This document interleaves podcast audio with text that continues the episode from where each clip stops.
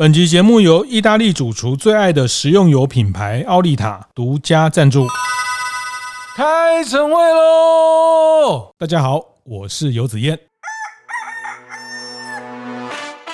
它叫 Taste Me，就是在台湾前无古人 IF 社会影响力奖。对，因为有的时候免费产生出来是更多的浪费。对，因为你并没有所谓的成本。哦，我觉得当你掏出了五块钱买一个东西，跟你掏出零元买出来一个东西，它的价格感觉是不一样的。嗯嗯，我相信这个在人性上面是一个很大的考验。是，观念对了，店就赚了。欢迎收听大店长晨会，早上八点透过 Podcast 跟大家分享服务业的经营和洞察。那在 Podcast 的这个分享里面，其实呃，像去年我们有呃，几乎每个月都会谈有关 ESG 的主题哈。那后来呃，其实我我觉得 ESG 它现在已经不是一个主题了，它是一个日常了。我觉得在这经经过这一两年，对于环境的意识，对于这些呃 ESG 或者 CSR 广义的这些呃更爱护环境的呃等等的这些，其实我觉得逐渐逐渐，它似乎都都已经变成大家在思考一个商业行为或是提供。商业服务的时候，后面开始呃一个日常要去关注的的，或是去在体验上必须去去在乎的事情啊，包括呃前几集我们也分享了，像麦当劳呃最新的这个民生店，他们呃在台湾第一家店的重新的 renew，对于环保的回收的这些重视等等，我觉得这个现在慢慢慢的我要表达或是跟大家分享，是说好像我们已经不要去。啊，讲特别去去 highlight 说它叫 ESG，其实它已经是大家在商业设计上其实都应该成为一个必要的日常的元素。那这一集啊，我也延续的这个方向哈，其实是在。呃，这个已经做了四五年的一个系统叫 Taste Me 哈，那可能有一些餐饮服务业的伙伴听过，或是甚至有呃和他们合作哈，那他们是一个帮大家的剩余的食物啊，或是一些集齐的商品做呃一个平台，让消费者可以去接近到去买到的一个平台哈，那叫 Taste Me 哈，就是来来品尝我。好吧，是是是的，创办人叶伯君哈，那先请伯君跟大家打个招呼。子燕哥好，呃，各位听众朋友们，大家好，我是 Taste Me 的创办人。叶伯君也可以叫做我，我巴神，呃，八神自己也有一个 podcast，哎，对对对，我小弟我自己有一个 podcast，是对，谈的是有关，呃，我们是谈的是永续啊，企业做 ESG，所以邀请的就是一些产官学的一些啊、呃、代表性的一些人物，他们来做做一个分享，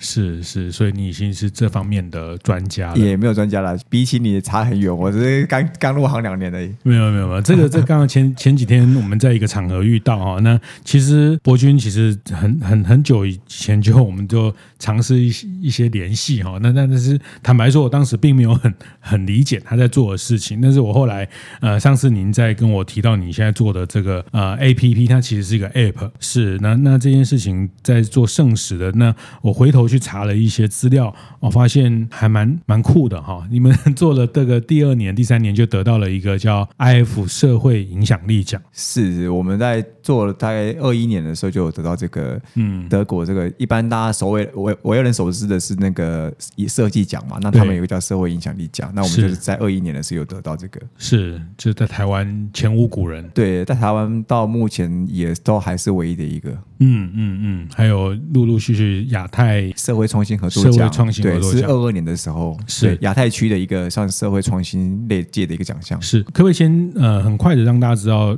这个习食这个议题，或者说你们后来发展成叫 Taste Me 的这个 App，现在它的运作的方式是什么？其实当初我们这个运作方式，它大家就应该是都或多或少应该听过所谓的这个 Seven Eleven 爱真实，或是全家友善时光这样的服务嘛。是。那他们这样的服务的形态，其实就是他们品牌在做一个习食的服务，嗯，然后来减少浪费。那其实我们就希望说，这个服务其实很多品牌都需要，对，也也都有也都有这个需求，这个痛点。那我们就希望说，可以把这样的一个服务能够让大家都。可以来跨品品牌的来做这件事情，嗯、所以我们就想要把这个这个洗死这件事情能够做平台化，哦、让大家每个品牌加入进来之后，共同在这里可以让每个民众都可以在这里去自由的使用这样的一个习食服务。那其实这是我们一个比较基本的概念，所以我们慢慢的拓展到的产品，从食品啊、饮品到用品类的东西，嗯，都有。就是只要你想得到会过期的，陆陆续续都是在我们这边做一个共享。嗯嗯，所以你这是一个社会企业的商业形式吗？我们是一个社会企业，就是。是在解决社会问题，但同时也是一个企业，因为我们还是要赚钱，还是要能够活得下去，才可以继续提供这种服务给大家嘛。是是是，就是希望解决大家在这种剩余的食物的，或者是剩余的这些呃资源资源对的交流，对，就是这种剩余资源。有的时候我们大家都知道，举例像你生活中，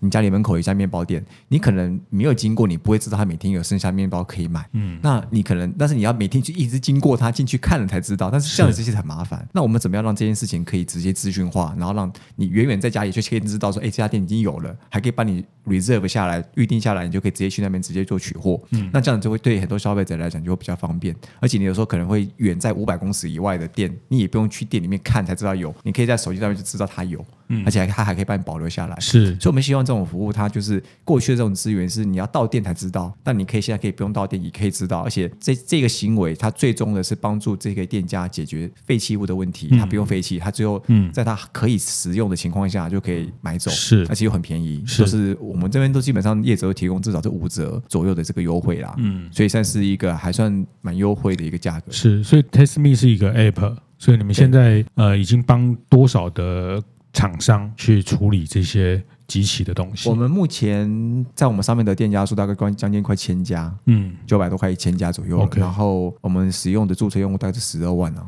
嗯，对，就是算是一个平台的角色。呃，对，我们就是做一个平台角色去做这个资源的互通有无。嗯，所以有十二万的会员或是下载这个 app 的呃消费者，可以在这个平台上用比较便宜的价格买到。用很优惠啊，接接近就是五折的价格，会有些是提业者提供更低，然后来去买到业者的这些，他们可能就是接近赏味的尾端的时期限的时候，他们就可以就是，比如说面包店打烊前啊，打烊前，或是它保存期限剩下半天、半天、一天，是，所以呃，比较直接的问，就是这个算是这些店家把这些东西呃卖给你，你再卖给消费者，他应该是透过我卖给消费者，嗯，然后。因为基本上我们不，我们的产品本身是不希望经过有第三者的这个转手，本身产品是由业者跟消费者直接做接触，然后直接做取货物物流的部分。那为什么不要第三者？是因为我们希望降低所谓的安全性问题，是跟责任归属问题。然后这样的话会更简单、更单纯，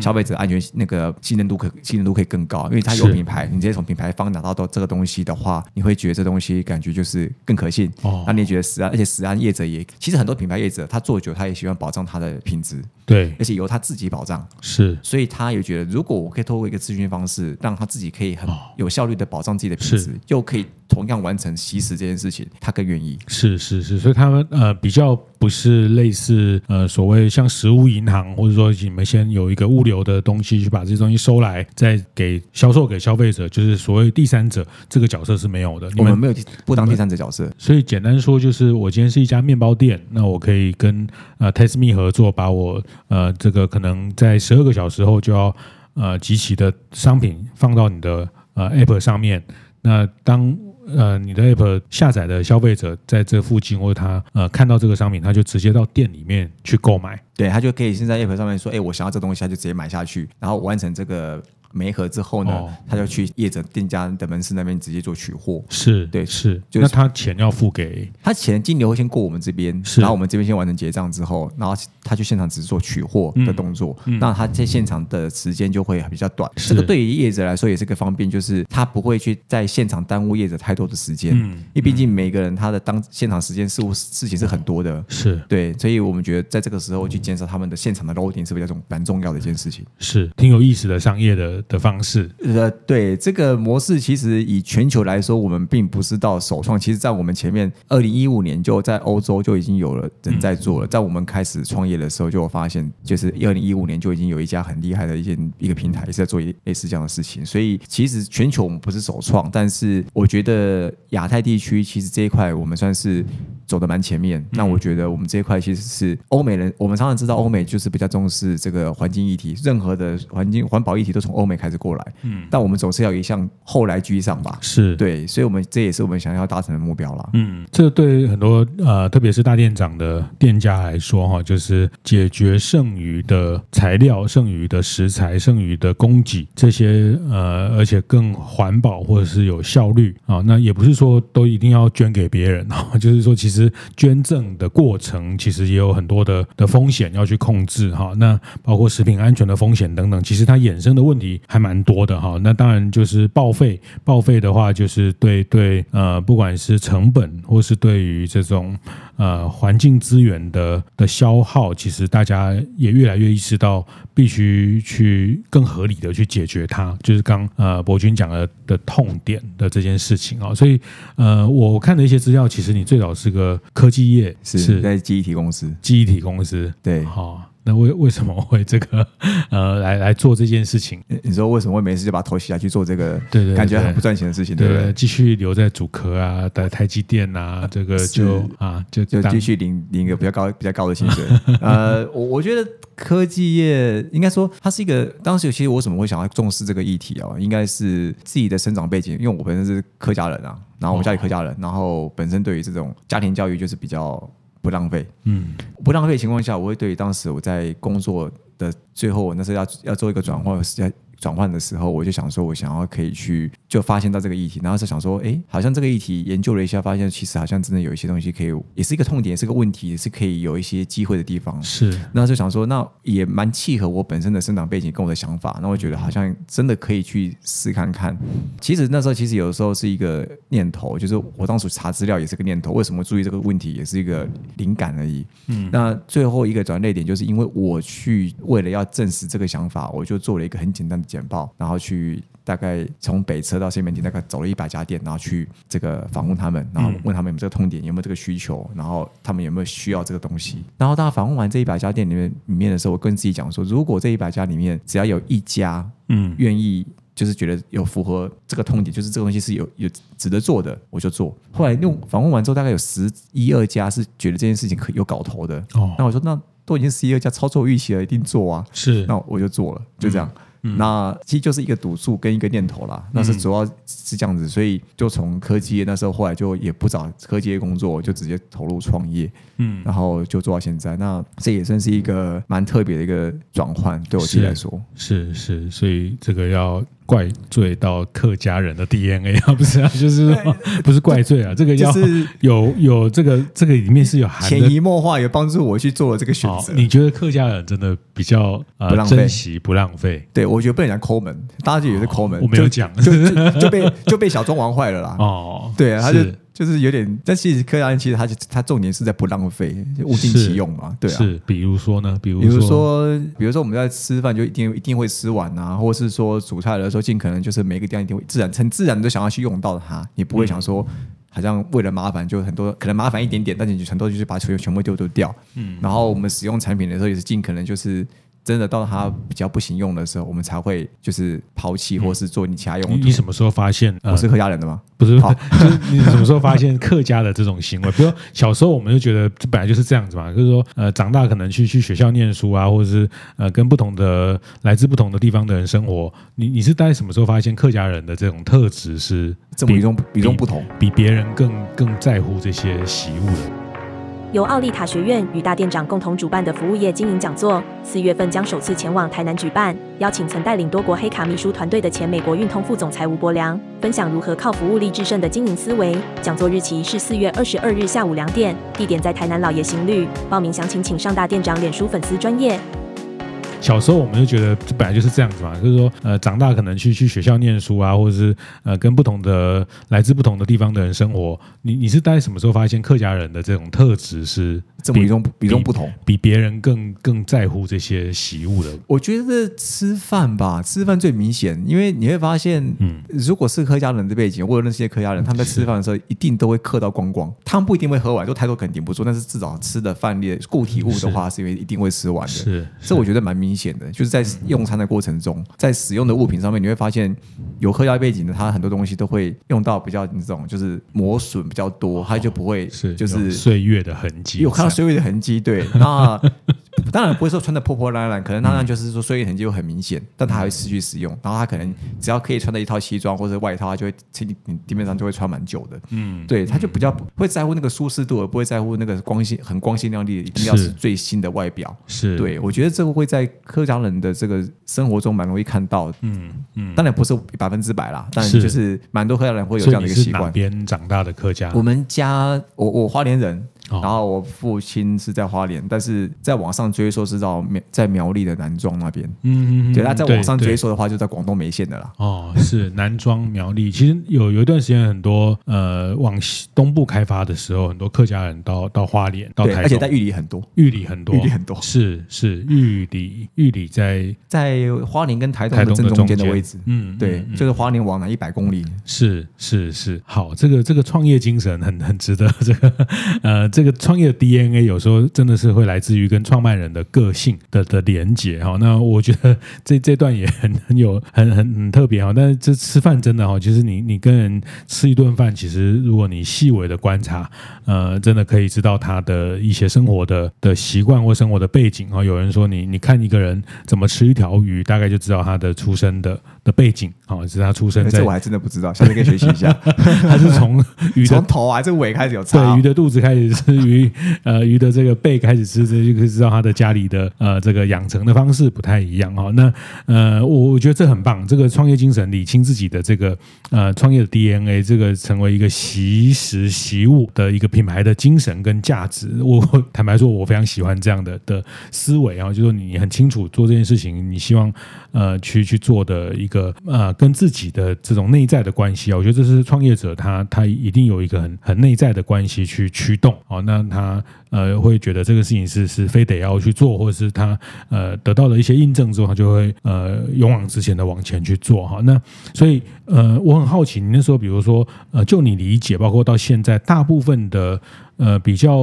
呃，不管单店或是连锁店，那大部分呃的以餐饮业来说，大部分他们怎么去处理即时即期的东西？我先以餐厅来说好了。嗯、我觉得呃，餐厅有分几种，就是有一些是他会有预先准备跟没有预先准备的。是那现在蛮多餐厅主的，他可能就是属于那种央厨或是什么来，他就可能就是除了他有客人点之外，他不然他不会去做，不会去料理。那那种可能大部分他。耗损就会现场就会比较少，嗯，by order 对，有点，但可能央厨或许有，央厨可能或许都有一些什么去头去尾，就是看他们怎么样。大部分都会有一些特定的部位是他们可能在餐产品上面没有去用到的，嗯，那这一块他们可能就是在原食材上面的这个耗损比较多啦。那如果是一般餐厅，他可能现场会去做一些料理的，当然就是当然就是有一些特殊的呃食材部位，他们就会没有用到。那预先准备的部分，就是有一些他们可能是半成品或者成品，常常就会因为一定会预测不准，就是消费者的需求，嗯、那或者他可能也说服说服呃说服不了消费者要点他某些东西，所以他就会一定会产生很多的这些。准备不到的、准备呃消费不完的这些产品，那它就会产生浪费。那很多时候，他们都是让可能员工吃掉的数量不多，或者是就送送掉。再有一些像是这种快餐型的，它可能就是。一定是大量的预先准备，那放在那边。但有时人流、气温，像最近我们觉得这个这一年来说，我觉得气温像我看子彦哥应该感受蛮深，就是你看昨天又好热，今天又超冷，嗯，但是那个天气变化已经跟以前想象那种很稳定的状态不太一样，对零售业影响是很大的。对，那可能突然间下雨啊，然后突然间又没雨，所以这样的情况下，其实没有一个人算得准他今天所要供应的量是多少。那这种情况下一抓不准，那个整个量报废的东西就会非常非常多。那我觉得这个东西其实就是变变成需要有一个很好的一个平衡机制，不然它就会大量产生这种固体废弃物，对于整个环境。对，那，那大部分大大家都怎么处理？就你的这样，就是如果是最后这种固体成品的话，可能就是也是员工带回去吃啊，哦、或者是亲朋好友邻居送一送，附近邻居送送，做做做做做做人情会比较多。嗯嗯、那如果像面包业的话，他们就是哎那个有一些面包。他们就会，假设效期还偏长，然后有些机构他们就会去收。哦，那有一些就是他如果是自助餐，就只能报废，因为自助餐那种菜基本上过了就是过了，他没有人会收的。嗯，他那全部就已经丢丢掉，所以那个对他们来讲影响蛮大的。嗯，所以这样的产品我大概就是要么就捐，如果可捐就捐，那不能捐的话就是附近送。就最快短短时间处理，那要不然就是报报废。是是，送送也不是不行了哈。呃，送也不是不行，但是送久了对方也不行了。是，因 为因为你要想说，你你你送的人大概就那几个人嘛，你不可能路路上随便丢嘛。是是。那你吃久了，老实说，一开始前两周你一定觉得很开心，就是你知道炸鸡好了，每天收到炸鸡很开心，鸡排就吃嘛。你吃个两个礼拜，我相信你应该抵不住了。是是。下次他就不行，你就不想要他他再来了。但是啊，有时候他生意太好，没有送，就说哎，怎么最近都没有送？这也会有。哎，怎么最近又没有东西了？就是也会有。对对，其实这个有时候送这件事情，有时候拿捏上，呃，真的是当然可以达到一些公关的目的啊。但我想对大家在做经营非常清楚哈，就是呃，为什么便利商店他们其实宁愿丢都不要送啊？那那当然这个也会。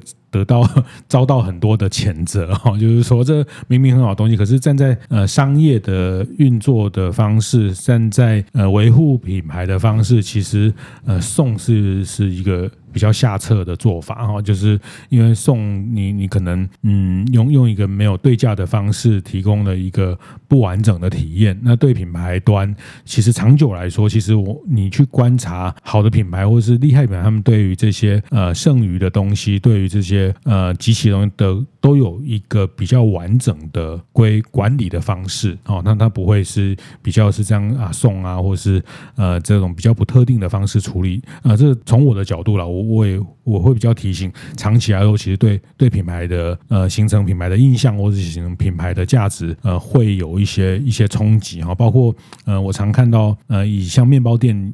为例哈，很多 NG 面包 到底 NG 面包要不要卖哈，或者是它当做一种试吃的方式。有时候卖其实呃可能可以赚一点钱，可是有时候对于这个产品的一个完整的体验，呃其实是是不见得有帮助。当然这个还是取决于品牌的定位的的价值哈。那呃所以这四五年其实你们也验证了这个方式，就是让大家的呃食材剩余及其的东西，透过你们平台这个再销售给消费者。那这个方式对业者来说，他还是可以收到一些费用。是我们其实是一个销售销售了，因为我们就是还是要，毕竟刚刚讲到社会企业，我们还是企业，我们还是要必须完成这个所谓的商业模式，嗯，商业的建立。所以刚刚提到的所谓的这个。对价关系蛮重要的，就是因为产品它还是有它的价值存在，对它那价格可以低哦，所以价值保留的情况下，我们还是让消费者说，哎，有品质的东西，所以我们大部分都跟品牌合作，就是他们有品质，但是因为它的特殊属性，它可能可以有降低比较低的价格给你，但它价值一样是好的，嗯，所以我们在提供这个东西给消费者的时候，它透过我们的系统，就像你刚刚提到，我觉得一个非常好的一个说法，就是一个完整的体验，就是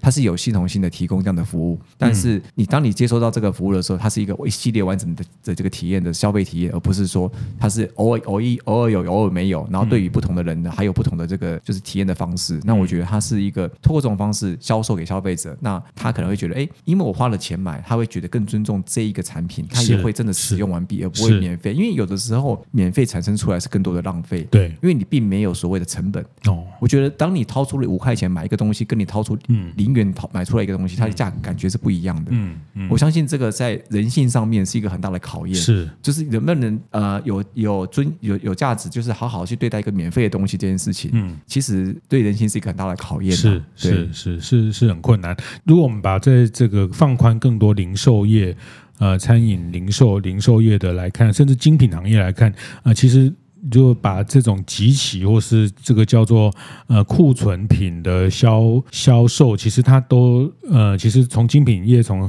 不同的品牌身上都可以看到，呃，大家的做法很不一样哦。就比如大家知道这些精品业，他们都会。就往，比如说往 Outlet 走，哈，那像早年在台湾，他们可能往电视购物走。其实，在不同的通路可以接触到不同价位的呃产品。那我我要表达意思是说，一样是一个有品牌。刚呃伯钧听到就是跟有品牌的合作哈。那呃品牌这个事情，其实在不同的场景、不同的消费对象、不同的环境，用不同的价格去沟通啊。其实我们会看到，呃，你如果把把这个议题好好的来思考，其实它它会有很多元的的可能，那比如说像在呃这街头也有很多这种集齐良品，他们也是大量的去收购很多厂商他们在即将要呃到期的商品，很明确告诉大家，呃消费者这个即将集齐，但是它是安全的。那在不同的场景得到消费者的这个价格的的支持哈。那像呃我前阵子去那个夹娃娃机店哈，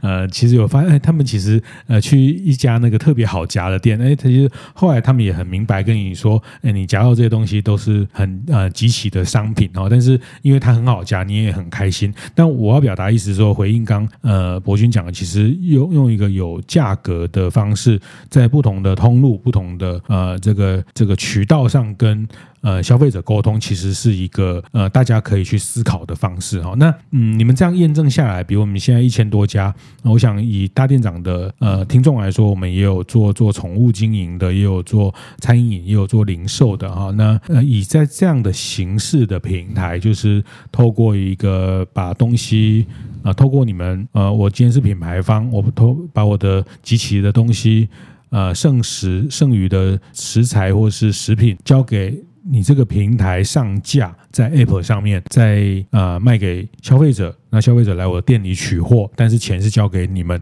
这样的一种一种呃交易的形式。你们这样验证下来，这几年比较热卖的商品，或是比较呃在容易在这个平台上去沟通的，大概是哪一些品类？因为我们现在今年是我们的第三年，其实刚刚子燕个人告过我们，我们没有到四五年，我们大概第三年而已啦。对，那我们这个很年轻的品牌，其实我们在开始其实累积的店家，其实蛮多会在于烘焙相关的，OK，或者说甜点的啊，或者是面包、蛋糕这种，因为他们是预先准备的东西是费特别大量，他们预先准备时间又很长。是，那这次我们算是蛮热卖的产品，对消费者来讲，它的接受度越高，因为它可以分次使用。哦，那目前大概第二类的产品会落在的这个，可能就是像那。那个自助餐，就是他可能就是一一张当做一餐吃嘛，他只是说可能会比较离峰一点的时间吃。那我觉得因为这两个比较多，原因是因为我们。呃，第一个这两个的需求高，再然是这两个行业，这个我们最一开始的时候，我们其实累积蛮多在这个两个行业的这个 credit，所以大家会对于加入我们这个平台有实际上的效益，嗯，是很显比较显著的，嗯，所以我们也一开始多，后来也吸引的更多，所以我们在这边比例相对还是比较高。但我们其实现在为什么慢慢会跟一些比较是食品的零售业，像我们最近有开跟新东阳啊，或者是一些知名的饮饮料连锁店，或者是。像呃像嘉格嘉格食品这这类型的这种食品制造商进口商合作，就是希望说我们可以开拓更多不同的选择，嗯，然后不要只仅仅先说在只有烘焙啊，嗯，或是这个自助餐才可以买，变成说我们各个产品各个时段不同的类型东西，甚至我们跟像一些保养品业者、美妆用品的。要什么通路，一些特殊药局通路啊，什么都有合作，就希望说，它整个这个完整的产品的体验是有在在我这边可以找到，然后他又可以用很低廉价格买到，然后满足他生活上的各项需求。所以呃，一开始就是烘焙类的东西。对，这一开始我在一开最一开始我在创业的时候，二零二一年四月我们上线，我在那个年初的时候，我大概花两个半月，跟我母亲大概就是走了大概八百家店。八百家店里面，我们大概找了，最后我们加入进来的店家大概有一百二十家左右。那那个时候这里面绝大部分全部都大概应该九成五、九成六以上，全部都是烘焙跟自助餐呐。可以更直接问一些，比如说我今天是品牌跟你合作，那透过你销售出去，它通常你们的合作的契约或是合作的呃这个这个所谓分润大概是怎么样？我想，因为特别是在大店长的成位，我想还是很多都是在。在做经营的的店家，我觉得如果可以更进一步了解 TestMe 跟大家合作的方式哦，那我想也是大家一起来共同找找办法去解决这样的剩余的呃价值的一些痛点哦，就是说它它一般跟当然我想我猜应该是根据不同品类有不同的的分润的一个一个行情哦，或者是说呃那个呃 range 大概怎么样，可以大概描述一下嘛？我们现在大概，因为当你像你提到，我们不同产品行业他们的毛利率是不同的，所以我们的确，嗯从大概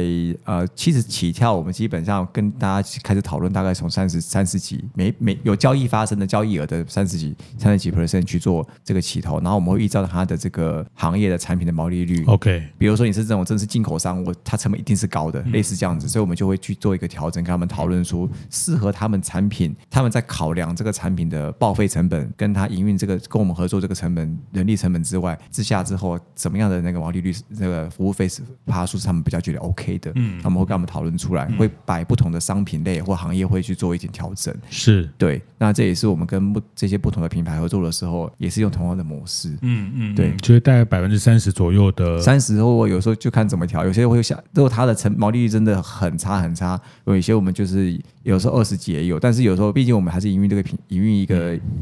一个平台，所以基本的开销也是高的，所以也是做一个搞平台很烧钱。对，平台就是 对，就像。只有你知道，就是这种一开始比较烧钱，它比较不是我们看得到的。他以为就是他，他以为我们一般都以为我们只是做媒合，理论上不烧钱。是，可是其实媒合那个平台的营运是还是要花钱的。是，对，它不会凭空出现在那边啊、哦，所以做三年还没有开始赚钱。对，呃，我们现在逐步在有了啦，但是就是还在路上。嗯嗯，对。那比如说，呃，我这边卖不完的面包，透过你的平台卖出去，对啊、呃，那可能你要。呃，百分之三十的费用会在留在你那边，百分之七十的这个会回到对，就销售额的七十。对，那这个这个销售额的定价是店家决定，店家决定的，店家决定，对，有有业者去决定，所以他因为业者的产品的价格其实有高有低，是，所以看他的产品来决定他要提供到的可能是五折的优惠，或是说几折，但就是以他的价格。的一个价值，然后的价格来去往回推，嗯，所以他如果是都是高价品，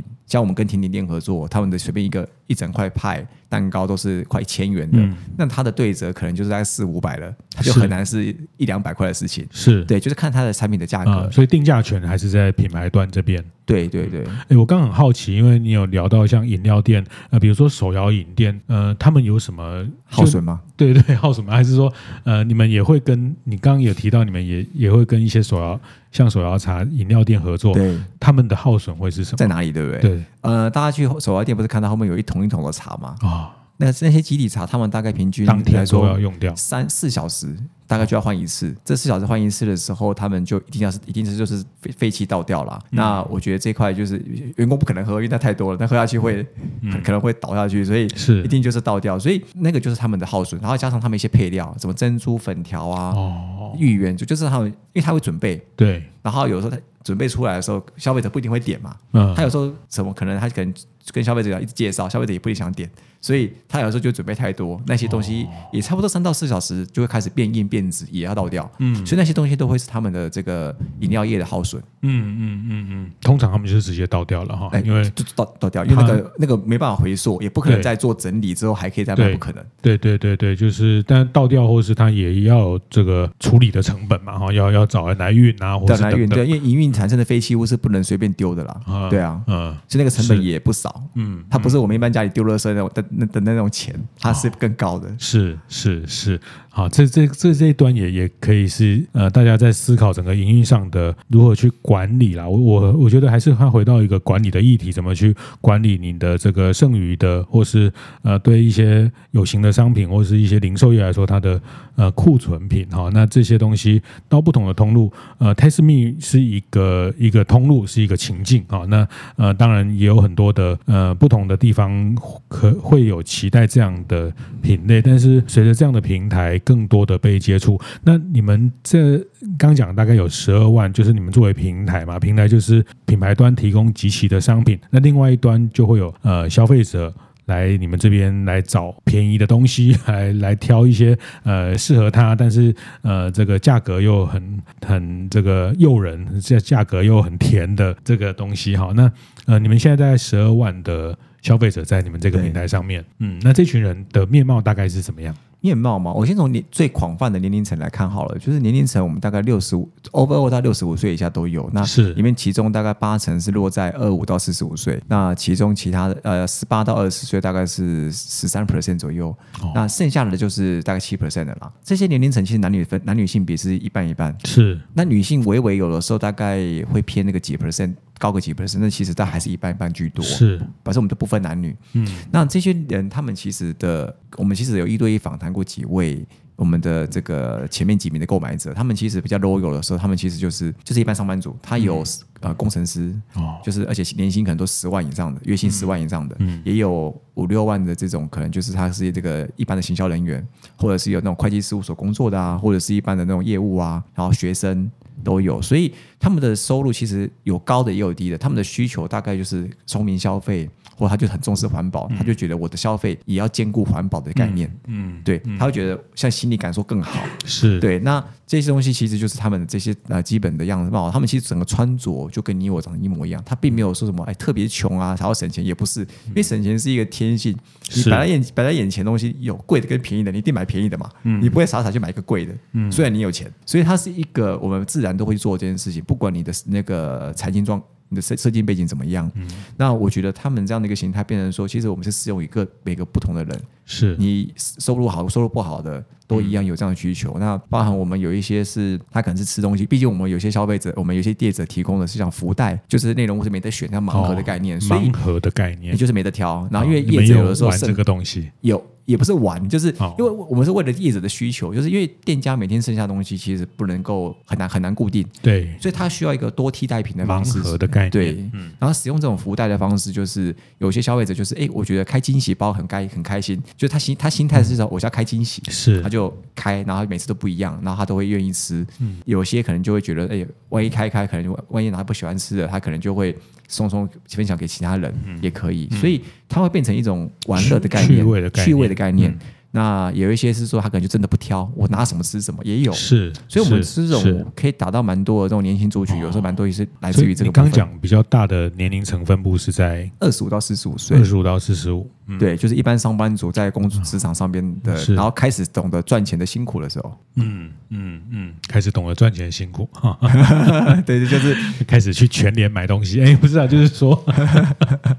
好，这个这个也很棒，就是说这群人便宜是天性啦，但是说在在，因为呃，当然，我觉得这个时代要更便宜的也满地都是哈，就是说价格只是驱动的一个部分。那包括呃，刚呃博君讲的，或者是你们在。在这个品牌期，想要去达到的是一个呃，创造一个零浪费的的这样的永续的对共享的概念哈。其实这样的价值，其实也也是这群消费者会拥抱的。啊，那包括一些趣味啊，就是哎买买买，就是就像我们去逛那个呃百元商店啊，逛这些小店啊，其实呃就是像哎有没有便宜又有趣的东西？哎，这个没看过哈，然后对呃这个进口商品，但是呃也可以试看看哦。那其实这个也都是在呃对品牌端来说，也是一种跟客户接触的一种一种渠道或场景哦。与其你送他免费试吃，其实透过这样的方式，也是可以勾动一些对于永续价值，对于这样的。的有有一些兴趣的的潜在的消费者是，不过我相信啊，这件事情就是呃说起来容易啊，反正就是做一个平台嘛，让集齐的东西可以对跟想买便宜的人连在一起。但是呃，我猜想这过程还是很困难哦，就是呃怎么样去说服，或者怎么样这实际上的运作，那这个实际上去让大家去去共共享这样的价值，其实。我们在合作蛮多品牌，其实真的越大越越来越多大的品牌连锁品牌，其实当他们开始重视自己的规模要扩大，消费者开始知道这个永续趋势是一个不可逆的趋势的时候，嗯、其实他们蛮重蛮容易接受我们这样的概念，就是他会觉得这件事情是他不得不重视，因为是。永续，就是我们常常会觉得经营就是哎我要生存才能做永续，但这两件事情是是一先一后吗？其实不是，是。它其实是你你不做永续可能就不能生存，对，所以你如果。不不永续就不能生存，那你还有什么永续先做？我要先活下去，我才要做永续。是，那其实它其实不是先后关系，它其实是你如果不永续，你后面其实就你东西可能很难卖，嗯，或是没有人要去光顾你的东西，这其实有可能发生。嗯，我觉得这个可能在这也是过去我在访问一些，在我 podcast 有时候访问一些呃人，就是一些前辈的分享，他们分享的时候其实就蛮多在这一块，就是公司经营的生存跟永续这件事情要不要做，它其实不是先后关系，它其实是你没有永续，其实你后面就你真的比较难生存，就像。那个美国不是说碳边境关税这些问题，你东你如果产品不永续，你光被扣了那个碳税之后，你大概也不用卖了。是对，很棒，很棒。就是说，呃，虽然形式上我们是在做剩余食物的处理，从这边开始出发，但是其实你最后在去传播的价值，或是你想要去巩固，或是从你里面开始去学习到更多的是永续的一种解决的思维啊。那我想，呃，也也。非常推荐给很多大店的伙伴，我想可以跟 Tasmi 这边呃聊聊，或是看看他们的官网。我我觉得呃，甚至去去跟博君这边来聊聊，怎么在一不同品类，我想你接触了非常多的呃产业，那每个产业他们在呃永永续上的这个痛点，他们可以怎么样呃做出永续的方案？某种程度，我觉得你你也扮演了一个永续的一个呃解决方案的一个提供者的一个角色。有，我曾经也被人家讲说这是传教士啊，是是，这就作为一个品牌，它它一定有一个传教的的一个这样的价值，然后所以呃很明确看到在。博君身上也也在把 Taste Me 的这个部分在台湾呃用一个本土的品牌本土的一个呃 App 来来去解决这件事情呃非常期待哦这个赚钱的时候获利的时候 这个呃他他必然要获利哈获利可以更成长可以更多。那很开心今天把这个 Taste Me 来大店长晨会跟大家分享谢谢谢谢博君谢谢。好谢谢哲兄谢谢各位听众谢谢。会后记得在 Apple Podcast 订阅评分留言。有任何想在晨会上讨论的议题，也欢迎提出。大店长晨会，下次见，拜拜。